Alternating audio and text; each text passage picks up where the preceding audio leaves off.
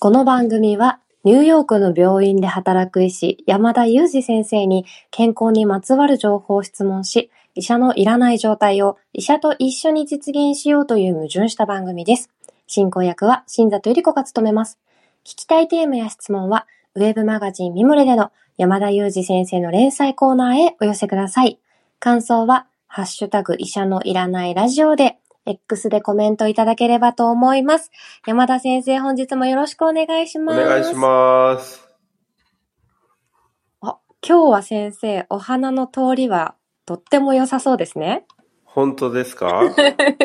あの、先週もすごく良かったなと思ったんですけど、ちょっと言ってみたくなりました。ああ、まあ、普通ぐらいですかね。良くもなく悪くもなくみたいな。そうでしたか。私としたことが 先生の花の状態を正確に把握できませんでした。いやーでも先生、もう11月が終わってしまいますね。本当ですね。もうすぐ12月ですもんね。そしたらもう今年が終わってしまいますが、いかがでしたか？早めの 振り返り。早いですね。まだ1ヶ月以上ありますけど、まあどうなんですかね。まああっという間、まあ毎年あっという間だと思いますけれど、今年もあっという間でしたよねってまだ振り返るには早いですけど、あの、まあ日本にも今年実はなんだかんだ日本に3回帰ってるんですよね。だから、年間3回も日本に行った年ってそうないので、そういう意味ではすごく珍しかったですけれど、まあ、ただうち1回は、あの1週間ベトナムにいて、日本には24時間以内しか滞在してなかったので、まあほとんど2回なんですけど、まあでも日本に3回帰るってのはなかなか珍しい年でしたよね。そうですね。ちょっと振り返りのお話伺うのが早かったとは思うんですけれども、あの、山田先生は今年は3回も日本にいらっしゃった年というコメントいただきました。そうなんですよね。うんはい。その1回24時間未満しか帰らなかった時は、あの、羽田空港のえ牛タン屋さんかなんかの近くからこの放送をお届けしましたからね。そうでしたね。なんかちょっと音も微妙な感じになってましたよね。そうですね。もう人がいっぱいいるところから収録しましたからね。なんか振り返るとあっという間でしたね。あの、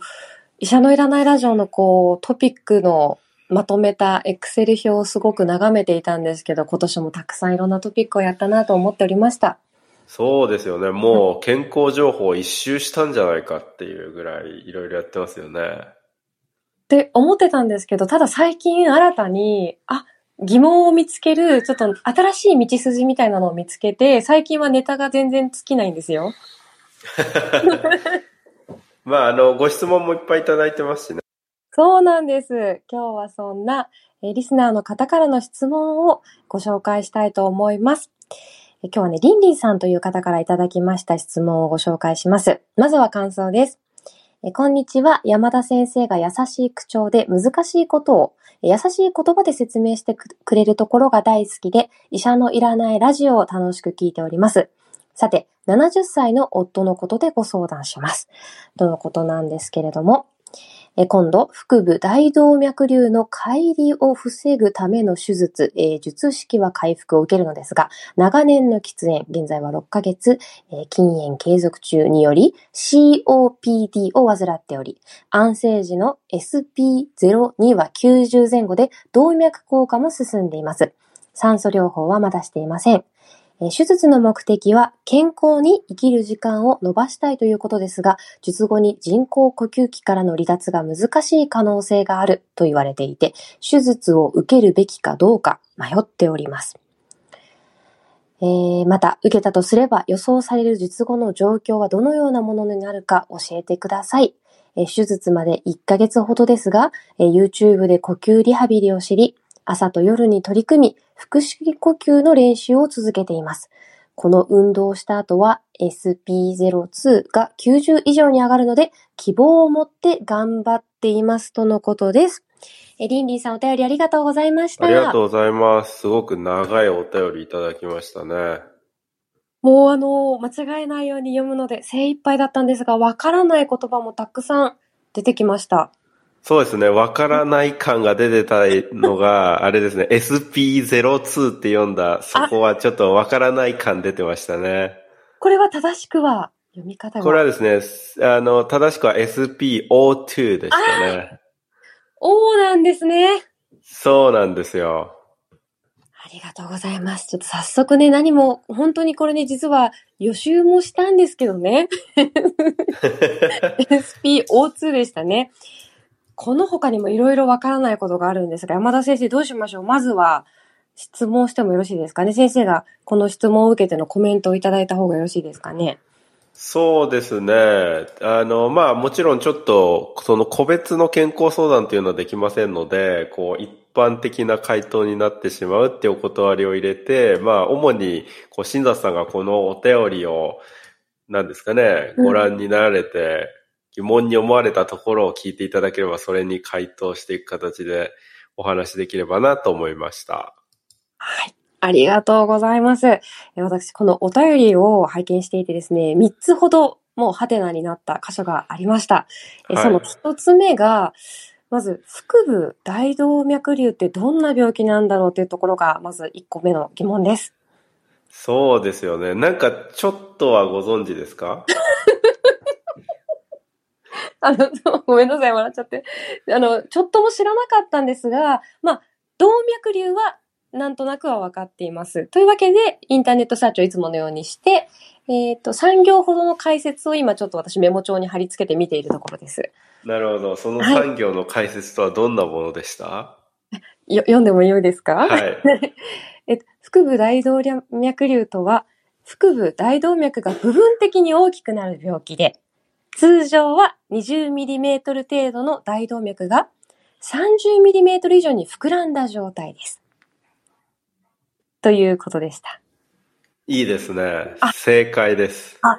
よ、よかったです。あの、書いてあったものをちょっと抽出してみたんですけども、ちょっとそのような認識ぐらいはあるところからですね。なるほど。はい、そうですね。まずこの腹部大動脈瘤っていう病名を知るには、腹部大動脈っていうものが何かっていうことと、あとその後ろについてる瘤っていう言葉を知らないといけないと思うんですけど、まず腹部大動脈って何かご存知ですか？はい。あの、大動脈っていうのが血管の中で一番太い血管で、腹部大動脈だけじゃなくて胸部大動脈とかがあるってところまでは調べまして、で、どこからかが腹部大動脈になるっていうことを今覚えています。おっしゃる通りですね。まあ、心臓がですね、全身に血液を送るポンプの役割をしてるんですけど、このポンプから直接出てくる主幹道路ですね。これが大動脈なんですよね。で、心臓からたっぷり酸素を乗せた赤血球を含む、あの、血液をですね、送り出す場所。その主幹道路が大動脈。です。で、横隔膜ですね。あの、お腹と胸を隔てる横隔膜より上にある部分が、胸部大動脈と呼ばれていて、それより下のお腹の中にある部分が、腹部大動脈と呼ばれています。この血管ですね、どちらかというと背中の方を走っていますので、体の背骨の近くにあるんだなとなんとなくイメージしていただければいいのかなと思います。で、あの、新座さんが解説していただいた通りですね、通常はまあ2センチぐらいまでの大きさの血管なんですけども、これがですね、まあいろんな理由で、コブになっちゃうことがあるんですよね。で、この竜っていう言葉、コブっていう、まあ、言葉ですけれど、コブ状に、あの、膨れ上がってしまう部分ができると、腹部大動脈瘤と呼ばれています。もしこれが胸の中で起これば、胸部大動脈瘤という名前になるんですよね。で、お腹の中なので腹部大動脈瘤ということになります。これはですね、まあ、いろんなメカニズムが知られているんですけれども、あの、すごくこう、多因子的だというか、こう、いろんな原因が重なって起こるものだと言われていて、まあ、基本的には丈夫の、丈夫な水道管なんですけど、この水道管の壁が一部脆くなってしまったりということがあって、脆くなった部分があると、そこがコブ状に膨れ上がってしまうという、まあ、そういう変化をするんですよね。で、このコブを作りやすくする原因として、まあ、最もよく知られているのがタバコなんですよね。また出てきましたね。あの、なんかもう先週も先々週もその前の週もタバコって出てきたんじゃないかと思うんですけど、この大動脈瘤でもですね、リスクの一つとしてタバコがよく知られています。その他に高血圧ですね。そして動脈硬化。まあこれも何度も何度も出てきますけれど、動脈硬化もあのリスクになりますし、え年を重ねること、あるいは男性、まあこういったものがですね、この病気のリスクというふうに知られているんですね。で、このコブがですね、例えば3センチのコブができても、あんまり問題ないことが多いんですよね。ただ、このコブが大きくなればなるほど、まあ、風船が膨らむのを想像していただくといいと思うんですけど、風船膨らめば膨らむほど、風船の壁が薄くなりますよね。なので、これが膨らんで大きくなればなるほど、その管が破裂しやすくなります。で、冒頭に申し上げた通り、大動脈というのは心臓のポンプから血液を送る主幹道路ですので、主幹道路である水道管の管に穴が開いてしまったら、容易に大出血が起こりそうなことが想像できるんじゃないかなと思います。で、これが破裂してしまった場合には、致死率が非常に高くなりまして、緊急手術が基本的には、あの、唯一の治療法になるんですけれども、手術のタイミングを逸すれば死に至る病気ということで、あの、本当に自宅で知らぬ間に破裂してしまって亡くなっていた、なんていうようなこともよく報告のある病気でして、まあ、なんとなく想像していただければわかると思うんですけれども、本当に太い水道管から、あの、それが破裂してしまうということは、すなわち大出血につながるということですので、まあそうした意味で、あの見つかった時点で未然に防ぐ手術が進められることがあると。いうことなんですよね。ありがとうございます。あの最後の、その、致死率が非常に高いという説明までこうじっくり聞いていて、こう、この大動脈瘤という病気のことが、あの、以前よりもしっかり分かったような気がします。でも先生、この大動脈瘤が破裂した状態って何か有名な言葉がありましたっけ？なんか聞いたことあるような。破裂した状態。破裂してしまったらどんな状態なんですかっけ？基本的には出血が、あの、大出血が急激に起こりますので、うん、あの、出血性ショックといって、出血に伴って血圧が低下して、命を落とすことにつながってしまいますよね。なるほど。これはこう事前に、この、リンリンさんのご主人のように手術をしたりすることで、防ぐ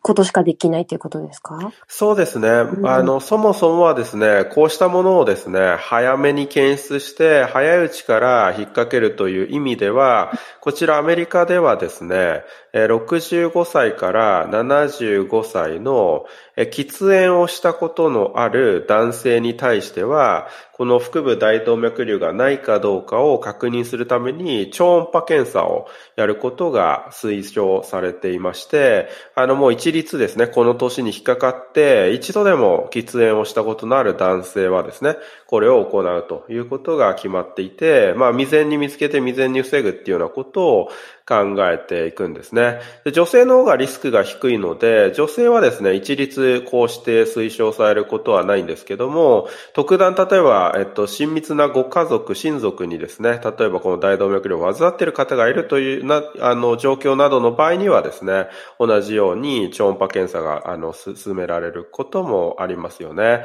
で基本的には先ほどもお話した通り、大きくなればなるほど破裂のリスクが高くなるので、まず例えば3センチのコブを見つけたら、ら通常はですね、あの、綿密に追っかけていくっていうことになるんですよね。で、年とともにちょっとずつ大きくなってしまうことが知られていますので、えっ、と、どのぐらいのスピードで大きくなっていくかなっていうのを見ていくわけですね。で、そんなの見てないで、早くからその修復して修理すればいいんじゃないかと思われるかもしれないんですけれど、実はですね、早い段階で修理する手術を行った場合に、手術のリスクがですね、治すメリットを上回るっていうことが過去の研究で示されていますので、その時点ではですね、あの、修復をしないっていう選択を取ることが多いです。で、あの、急速にですね、膨らんでいってしまう状況とかですね、あとは大体の場合は5.5センチっていうのが一つの目安とされてるんですけど、5.5センチを超えた場合には破裂のリスクが非常に高くなってきますので、この場合にですね、手術が進められるということになって、症状があろうがなかろうが大きい、あの、コブができた場合には手術ということですね。もう一つは症状がある場合ですね。何かこの病気から症状が来ているのかなと考えられるような場合、あとは、あの、もう少し前にお話しましたけど、急速に大きくなっていくような場合、こういうような場合には手術が進められることのある病気ですよね。ありがとうございます。そうか。男性に多いから、アメリカでは65歳以上で喫煙経験のある方に、あの、一律の、こう、試験というか、あの、検査を、が推奨されてるんですね。そうですね。はい。で、あの、いざ手術ということになりますと、やっぱり破裂の時の手術って非常に大変なものになりますので、はい、やっぱり未然に防ぐための手術ということを計画的に行っていくんですけれども、この場合にはですね、回復手術といってお腹を開けて、あの、そのコブになった部分を修復する手術と、もう一つは血管の中からアプローチする方法があるんですね。水道管の中に細い管を進めていって、水道管の中から修復するような、あの、治療も知られていまして、あの、まあ、その両者をですね、検討して、どちらが、あの、適切な方法になるかなっていうことをですね、あの、手術をする医師が判断をして、あの、こんな治療法がありますけれど、あなたにはこれがおすすめですっていうような形で提案をされるんじゃないかなと思いますね。ありがとうございます。お便りでは、回復手術の方を、まあ、予定されているということでしたよね。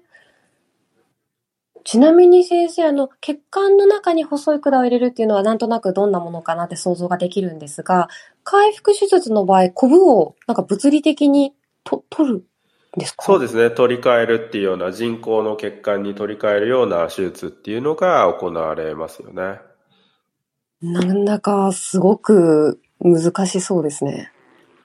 そうです。まあでも慣れたあの血管外科医であればですね、まあそれなりの時間でですね、チャパパパッと終わらせるような手術でもありますよね。やっぱりすごく慣れた熟練した技を持ったあの外科医の手術に私も入ったことがあるんですけど、本当みるみるうちに収縮していくなというような形で、かなりですね、あの、驚かされるような手術ですけれど、まあ確かに大きな手術であることには間違いないですよね。そうですね。私は、こう、もちろん専門の知識がなく、経験も体験もないので、こうどの手術かどのぐらいの難易度かってなかなか分かりづらいところがあるなって今気がつきました。そうですよね。まあこれお腹の中で腸をどかしてですね、その背中側にある血管にアプローチしますので、かなり大変な手術ではありますよね。うん、ありがとうございます。でも先生、これはこの手術をこのリニーさんのご主人が受けるだけじゃなくて、いろんなことがご質問の中にもありますけれども、はい。次に出てきたよくわからない単語についても質問してみていいですか？はい、どうぞ。次に、まあ、この手術を受けられるのですが、長年のその先生がおっしゃってたリスクの一つである喫煙をされていたということで、COPD を患っておりというふうに書かれているんですよね。これは一体何だろうということも疑問に思いました。そうですよね。まあこれ英語名が比較的日本でも定着をしています。というのも日本語名が結構長ったらしいんですよね。慢性閉塞性肺疾患という名前がついていて覚えにくいので COPD と日本でも呼ばれていることがありますね。これはですね、まあ主にこれも喫煙による病気で、これはほとんど喫煙による病気と言っていいと思うんですけども、えー、慢性的にタバコへの暴露が起こることで、まあ、肺に炎症を起こしてですね、肺ってこう、房状の構造をしてるんですけども、まあ、蜂の巣なんかをちょっとイメージしていただいて、蜂の巣に、まあ、中にこう、空気が溜まってるような状況を想像していただきたいんですけど、タバコに暴露を受けた肺っていうのは、その壁、間の壁がですね、こう、壊れていってしまうんですよね。そうすると、こう、ちっちゃい房状の構造、ブドウのような房状だった、あの、ものが、巨峰みたいになっていくんですよ。で、巨峰がさらにもっと大きい構造になっていくっていうような形で、どんどんどんどんその房が壊れて、その間の壁が壊れていくような状況が起こるんですよね。で、そういうことになるとですね、あの、こう、もともとちっちゃな房の集合体であることによって、表面積が非常にこう稼げるっていうことで、まあ、それで空気の交換を効率よく行ってるんですけど、この壁が取れちゃうので、空気交換の効率が悪くなって、酸素の飛び込みが悪くなって、まあ、あの、空、なんていうんですかね、くる呼吸が苦しいっていうような状態になってしまって、場合によってはですね、あの、まあ、在宅酸素といって自宅で酸素を吸い続けるっていうような、まあ、方法が必要になってくることがあるんですね。で、まあ、この他にも、えっと、それ以外に空気の通り道にも炎症を起こして、空気の通り道に、こう、空気が通りにくくなるっていうようなことも起こったりするんですけども、前者を肺気腫と呼んで、後者をですね、慢性気管支炎なんて呼んだりするんですけど、この両者をですね、COPD という名前で呼んでいまして、あまり実はこれいい治療法がないんですね。治療は何かと言われたら禁煙、禁煙、禁煙なんですね。先ほどの大動脈瘤も出てきたんですけど、大動脈瘤もそうなんですけど、まあ手術を除くとですね、いい治療がなくて、治療は何ですか？内科でできることありますかと聞かれると、禁煙、禁煙、禁煙なんですよね。なので、まあ前者も後者もですね、まあ禁煙っていうのが一つ大事な治療になるんですけども、この COPD もですね、あの、進んでしまうと、まあ非常にこう、後戻りができない難しい病気になっていくということなんですよね。ありがとうございます。あの、肺をブドウに例えて解説してくださったので、とってもこう頭の中でビジュアライズして理解することができました。いやしかし禁煙は、この先生、今度禁煙の問題の上流と下流についてお話を伺いたいと思います。そうですね。もう下流はすごい広がってますからね。ね、そうですよね。今お話ししてくださったのは、こう、禁煙によって起こる、こう、病気とか、それが原因になっている病気の、もうこ、もうこの COPD もそうですもんね。で、この、大動脈瘤もそうですし、でも、なんでタバコを吸ってしまうんでしょうねってことを考えることも大事なんですかね。そうですね。おっしゃる通りで、その上流で何が起こっているのかっていうのを考えるのも大事ですよね。社会としてはですけどね。あ、そっちの、もう社会の話になりますよね。まあ、そうですね。はい。ねなんかあの、X でも医者のいらないラジオの感想の、えポストをいただいていて、やっぱり、あの、喫煙とかタバコの匂いが苦手だっておっしゃってる方のコメントもありました。うん。ありがとうございます。じゃあちょっとこの、いただいた質問文が半分くらい分かってきたんですが、まだちょっと、はい、まだ一個残ってるんですね。はいはいはい。ところじゃないんですけど、お、すごくわからないのが、先ほど私が読み方を間違えてしまった SPO2。これが何なんだろうということはわかりません。そうですよね。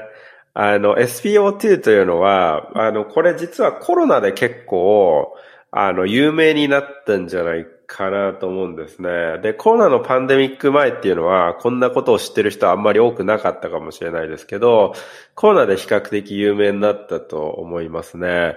パルスオキシメトリーっていう言葉をどこかで聞いたことがあるんじゃないかなと思いますけれど、典型的には手の指の先につけて酸素の値を測る機械ですよね。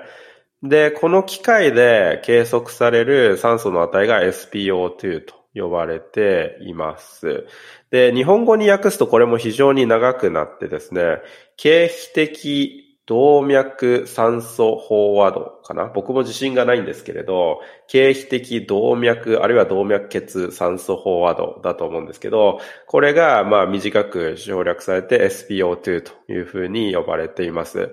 どういう原理になっているかというと、あのちっちゃい機械に結構精密なことがされていて、二つの波長の光を出すようになってるんですね。で、逆側でそれを、その光をレシーブする、あの、受信機があるんですよね。だから光を放つ発信機と受信機が、こう、面と向かってついてるんですね。で、指をですね、その二つで挟むんですね。で、そうすると何するかっていうと、二つの波長の光がですね、あの、二種類のものを照らし出すんですね。一つが、酸素がくっついた赤血球。まあ、詳しくはヘモグロビンなんですけど、酸素がくっついた、血液の赤を作るヘモグロビンと、酸素がくっついてないヘモグロビンの2種類があって、この酸素がくっついたものと酸素がくっついてないものにそれぞれ当たる2つの波長の光を出しています。で、それぞれの光の量をですね、受信機で受けて、その割合を計算してくれて、その割合をですね、数字として表示してくれるんですね。で、これが、例えば、まあ一般的には95%から100%の間であるっていうのが、まあ正常な方の酸素の値になるんですけども、これが例えば80%、70%と下がってしまうと、あ、これは酸素の値が低いなということが分かって、この機械が開発される前というのは、血液を実際に取って血液の中の酸素の値を取らなければ、どのぐらいの酸素があるのかっていうのはわからなかったんですけれども、このパルスオキシメトリーが誕生してからはですね、あの、これによって簡易的に酸素の値がわかるようになってですね、しかもこの装置で測ると、血液の酸素の値と非常にですね、こう、密接に関連して測定できるということが分かって、まあ現在ではこれがもう通に使われてるわけなんですよね。なるほど、すごく、今回も分かりやすかったです。何が何だか、これ、私インターネットで調べてたんですけど、こんなに分かりやすくなかったんです。その書いてある。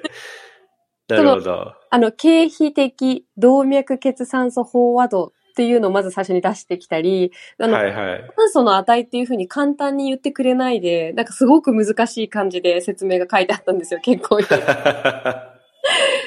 はでもなんか血液の中には酸素がたくさんあった方がよくって、その酸素の値がわかるってことでいいんですかね？そうですね。で、それで先ほどの例えば COPD みたいな病気があるとですね、酸素の取り込みが悪くなりますので、えー、全身の血管の酸素の値を見ると、その酸素の値が下がっているっていうような状況が起こるわけですよね。ありがとうございます。なるほど。じゃあこのおてお便りいただいた、この SPO2 が90前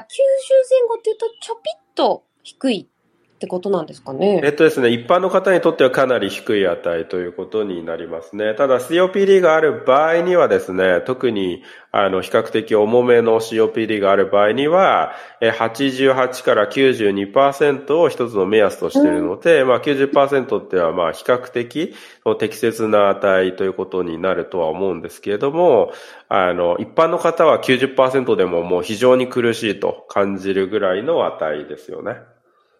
なるほど。ありがとうございます。先生、ちなみにお便りの中で分からなかった三大、あの、分からない言葉というのをいただいたんですけれども、ちょっと紐付けて質問をしてもよろしいですか？このお便りの中から。はい、お便りの中では酸素療法はまだしていませんというあの記載があるんですけれども、これは大動脈瘤に対してすることなんでしょうか？それとも COPD に対してするものなんでしょうか ?COPD に対してですね。この COPD で酸素の取り込みが悪くなって、例えば SPO2 が88%を下回るような状況になってくると、酸素療法が必要になってくるんですよね。ありがとうございます。そうしましたら、先生が最初に、あの、こう、コメントとして、こう、個別の健康アドバイスはできないというふうにおっしゃった上で、こう、例えば手術を受けるべきかどうか迷ってらっしゃる、こういうこの患者さんとそのご家族がこうどうやって受けるか、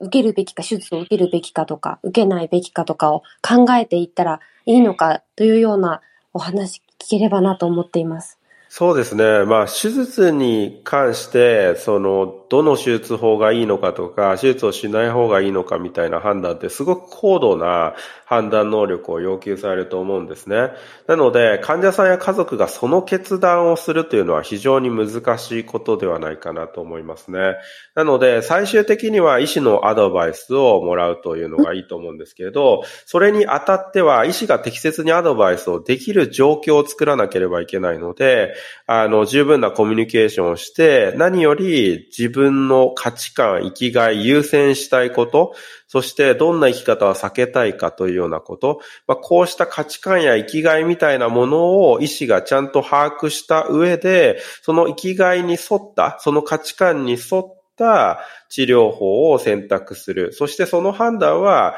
医師と患者さん、それから他の職種の医療者も含めてですけど、チームで最終的な合意形成をして判断するということになりますので、まあ決してその患者さんと家族でどっちがいいかな、どっちがいいかなと悩むようなものではないのかなとは思うんですけれども、いや、それでもまあ自分である程度判断したいということもあると思いますので、そんな中でまあ一つこう事情を聞けるのかなと思うのはですね、例えば手術をした場合、手術を受けた場合に、ベストケースシナリオ、つまり最善の道はどんな風になりますか？っていうことと、もう一つはワースケースシナリオですね。一番悪い時でどんな風になりますか？そして最後に、最も可能性の高い道筋はどんなところになりますか？っていうことを、まあ聞いていただくと、なんとなくイメージができてくると思うんですね。つまり、手術ってその先がよくわからないから不安なので、その先どんな道が待ってるのかっていうことをある程度聞いていただくといいと思うんですね。で逆もしんなりなんです。例えば、手術を受けない場合に、ベストケースシナリオ、最善の道は何ですか？最悪の道は何ですか？そして、最も可能性高い道、いい道のりは何ですかっていうことを明らかにしていただいて、その両者を天秤にかけると少し見えてくるんじゃないないかなと思うんですね。で、その上でもやっぱり高度な判断っていうのは、まあ、医師にもある程度お願いをして一緒にあの決定していくっていうような形になると思うんですね。で、もちろん未来のことは誰にも予想できないんですけど、実はこの肺気種の状況だとか、他の合併症の状況などで、ある程度、例えば人工呼吸器官の離脱が難しい可能性のパーセンテージは何パーセントぐらいですかっていうのは実は推定できるんですよね。で、この手術を受けてこういう病気気を持っていると、人工呼吸器から離脱できない可能性はこのぐらいになりますっていうのがわかるはずなので、可能性の高い道筋っていうのがある程度描けるはずなんですよね。なので、もちろん予測での話にはなってしまいますけれども、まあ、そうした話を、まあ、十分考慮した上で、どうしていくのかっていうことを、あの、考えていく。まあ、そういうプロセスになりますので、比較的時間をかけるプロセスですし、自分たちだけで抱え込む問題でもなくて、えー、医療者、医療チームも交えた上での合意決定になっていくんじゃないか、合意形成になっていくんじゃないかなと思いますよね。ありがとうございます。そうですね。あの、自分たちだけで決めるものなのかなって、やっぱりちょっと思いがちですけれども、そこはやっぱり違うなということが改めて分かりました。そうですね。そして、あの、同じ手術でも、例えばこの人工呼吸器からの離脱が難しい可能性を少しでも低くすることもできるわけですね。例えば適切な治療薬をしっかり使って、肺気腫、あるいは COPD の状況を良くしておくとか、あるいはなんか少しお話もしていただきましたけれども、え呼吸法の練習を手術前からしっかりしておくとか、あの、その運動、運動とかリハビリをしっかりやっておくっていうのは、実はこの手術のリスクを下げるという上でも、非常に大事な取り組みになって、それによって手術のリスクを下げられるとすれば、可能性のある道筋でちょっといい方向に向きますよね。それも含めた上で、どういう道筋を、あの、辿るかっていうのを、あの、医師からよく話を、あの、聞いておいていただくと、まあ、決定がしやすくなるんではないかなと思いますね。ありがとうございます。やっぱりあの、ね、このケースでは、腹部大動脈瘤の手術という大きなお話でしたけれども、もう慢性副鼻腔炎でも、あの、お医者さんとのコミュニケーションで何より大事なんだなっていうのは共通だなってちょっと思ってます。そうですね。私は内科医なので手術しないですけど、うん、でもやっぱり内科の治療でも迷う状況ってやっぱりあるんですよね。うん、この薬で行くのか、あの薬で行くのか、それとも治療しない方がいいのかっていうことを迷う時ってやっぱりありますね。うん、そんな時に、あの、ご本人の価値観とか優先順位ですね。やっぱり全てを取るっては難しい状況ってありますよね。医療の決断においてもそうなんですね。これもう何ですかね。下世話な話になっちゃいますけど、恋愛とかでもそうだと思いますし、何でもそうだと思うんですよ。A さんにも好かれてる、B さんにも好かれてる、両方取ったらアウトみたいな状況があるわけじゃないですか。でもどっちか選ばなきゃいけない。でもどっちもいいとこもあるし、悪いところもある。でもどっちか選ばなきゃいけないみたいな状況になりますよね。で、医療の決定でもそうなんです。私は痛みに苦しみたくもないし、でも長生きもしたいしっていろいろ出てくるんですけど、でもその中で自分が最も優先したいことって何なんだろうっていうことを、事前に家族や、あるいは医療チームとシェアできていると、それをもとに、こういう治療法がベストの選択なんじゃないかなっていうのが見えてくるんですよね。はい。自分が最も大切にしたいこと、生きがい、あの、価値観、それをちゃんと担当してくださるお医者さんとも共有をして、チームの方とも共有する。このコミュニケーション能力もちょっと鍛えなきゃいけないなと思いました。そうですね。まあ、あの、教科書にも書いてありましたよね。この、これらの話は。これらの話？教科書に、はい、あの教科書にも書いてありましたよね。あ、もちろん最高の、あのー、老後ですよね。そういうことですよね。あれ？ではい、そうです、そうです。そうですよね。あのね、先生がちょっとこう、試すようなお顔されると、あれもしかしてこれギャグだったかなとか、あの、最近あの、あ、新藤さん拾ってないよってご指摘ね、受けることも多いので、今ちょっとあれかなって思っちゃいましたけど、テキストとは最高の老後のことですね。そうです、そうです。はい。いやー、あ、わかりました。あの、今日あの、今回、リンリンさんからご質問いただいた内容を理解することができました。すごい。でも、そうですよね。あの、たくさんできることもやられていて、希望を持って頑張っていますとおっしゃってるので、ぜひ、あの、今日の山田先生の配信がお役に、あの、解説がお役に立てるといいなと思いました。そうですね。はい。ちょっと、あの、細かいところは、あの、ご相談に乗れなくて恐縮ですし、うん、まあ、もちろんですね、病状もすべて把握しているわけではない中で、正確な回答できないっていう、まあ、事情もありますし、はい、あれですけれど、ただまあ、判断材料として、あの、今日のお話が少し、あの、お役に立てていただければ嬉しいなと思います。はい。リンリンさんお便りありがとうございました。そして山田先生、今日もものすごくわかりやすい解説でした。ありがとうございました。